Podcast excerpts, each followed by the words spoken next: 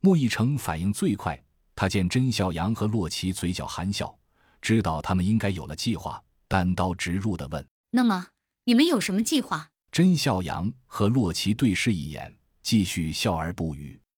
莫卓追问道小成这样，你们到底有什么阴谋？：“甄笑阳摇手道不不不，没有阴谋，要有的话也是阳谋。？”众人不解，洛奇接口道据说欧洲区的老大是个非常自负的人，他建立了这个基地，向来对人吹嘘这里牢不可破。我猜测这事儿应该八九不离十。：“众人依旧不解。”却见甄笑阳突然抬起头，侧脸对着房屋一角大喝道桑吉，我知道你在看，你敢不敢和我打个赌？赌上你的堡垒，我的性命啊！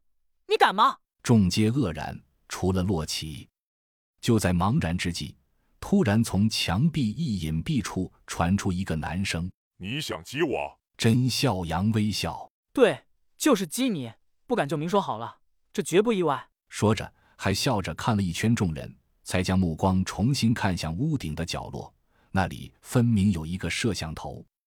对面沉默了片刻，才接着道你想怎么赌？：“甄笑阳并不打话，洛奇会意，接口道。这里是你的主场，你按我名，即使你赢了也并不稀奇。”说着摊了摊手，一脸不屑。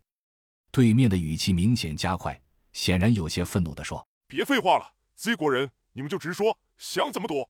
我不会和你们打这种无聊的嘴仗的。：“甄笑阳伸出一根手指，叫道。”一场，一场定胜负。接着不等对面回答，继续急促道。你有天时地利，消耗战我们不可能赢。你不会就想靠着人多耗死我们吧？桑吉，对面沉默片刻后道如果你们赢了呢？你们要什么？：“甄笑阳朗声道。我们一定会赢，放心，我们赢了就要一个和你公平决斗的机会。”扬声器里传出了哈哈大笑的声音。有趣，有趣。好，如果你们输了，我要你们生不如死，真是上帝送给我最好的实验品啊！甄笑阳笑，一言为定，桑吉也笑。一言为定。话音刚落，众人面前的房屋格局突然大变，原本是围墙的地方竟然自动向两边退开，现出一条斜斜向上的楼梯。扬声器里桑吉的声音继续道。来十四楼吧，只要你们通过这里，我给你们一个和我公平决斗的机会。我在十五楼等你们。说完没了声息。甄笑阳和洛奇对视一眼，随即看着几人，无奈的笑了笑。